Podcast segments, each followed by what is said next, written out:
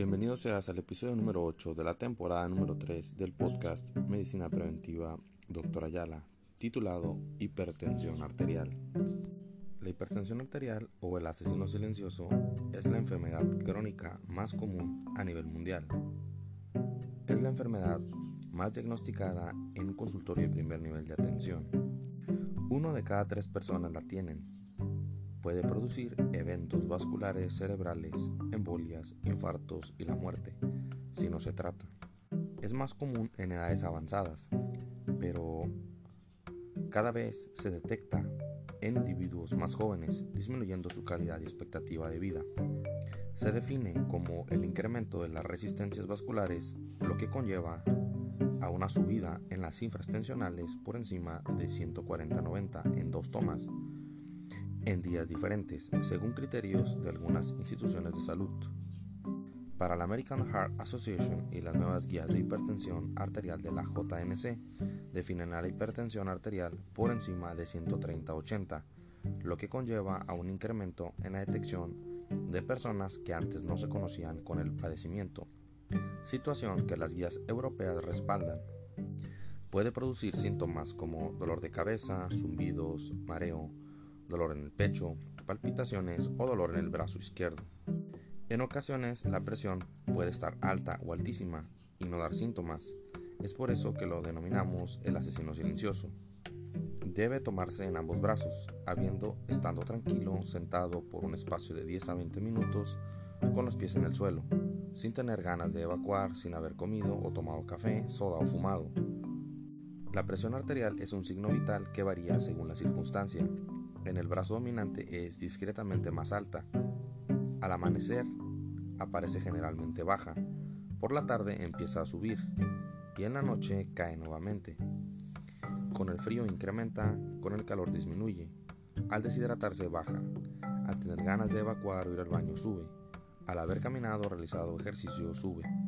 Existen situaciones que hacen más posible a una persona desarrollar hipertensión arterial antecedentes familiares, embarazo, obesidad, inactividad física, alimentación inadecuada y alta en grasas, no dormir adecuadamente, fumar, tomar, usar drogas, colesterol alto o triglicéridos elevados, algunos medicamentos como estrés, entre otros.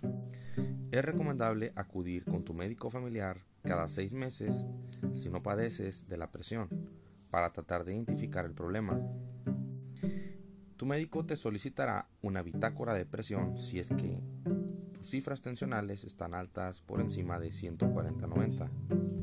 Y el objetivo será antes de una semana verificar las cifras tensionales. Si la presión sube por encima de 140-90 en dos ocasiones, se confirmará el diagnóstico. Si tu presión sube por encima de 160-100, se considerará criterio inequívoco de hipertensión arterial y una urgencia hipertensiva y debes acudir a un área de urgencias. Cuando la presión está arriba de estas cifras y hay dolor de cabeza, zumbidos en los oídos, o no puedes mover alguna parte del cuerpo, o tienes dolor en el pecho o en el brazo, se llama emergencia hipertensiva y esto pone en riesgo tu vida debiendo acudir a un hospital. Posterior a la toma de presión arterial, depende de las características físicas y orgánicas de la persona, se solicitará una serie de estudios, laboratorios, así como electrocardiograma, radiografía de tórax, pruebas hormonales y ultrasonido renal, tratando de identificar una causa tratable, dentro de las cuales destacan enfermedades renales, tumoraciones renales, colesterol alto, enfermedades cardíacas, enfermedades tiroideas, policitemia, uso de medicamentos como corticosteroides, anticonceptivos, insomnio, apnea obstructiva del sueño, etc., que al tratarlas mejorarán sin duda el pronóstico de vida. De no hacer este abordaje, incrementaría el daño a el ojo, riñón, cerebro, corazón, que son los principales órganos afectados por la hipertensión arterial. Al conocer el diagnóstico de hipertensión, se recomienda llevar una monitorización con un baumanómetro y un registro identificando una meta de control debajo de 140-90 a 130-85 para pacientes con mayor riesgo cardiovascular. A su vez, resulta relevante revisar el peso, porcentaje de grasa corporal, cintura, nivel de colesterol y triglicéridos.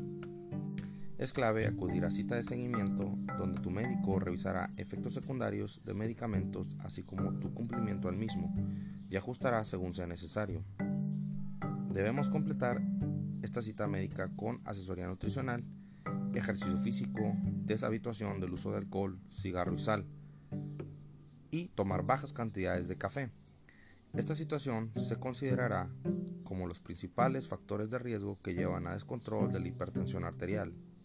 Debemos recordar que la Cartilla Nacional de Salud establece a los 30 años como inicio de control y revisión de la presión arterial cada año en personas sin factores de riesgo y en personas con factores de riesgo como sobrepeso u obesidad a partir de los 20, sin dejar al lado a pacientes que tienen factores de riesgo al nacer o cercano a este periodo donde la bitácora o la revisión de la presión deberá hacerse a edades más tempranas. Esto fue el capítulo número 8 de la tercera temporada del podcast del doctor Alejandro Ayala Zúñiga, Medicina Preventiva a tu Hogar. Para mayor información, comunícate al 664-167-7590. Soy médico especialista en medicina familiar. Me ubico en la ciudad de Tijuana, Baja California, México.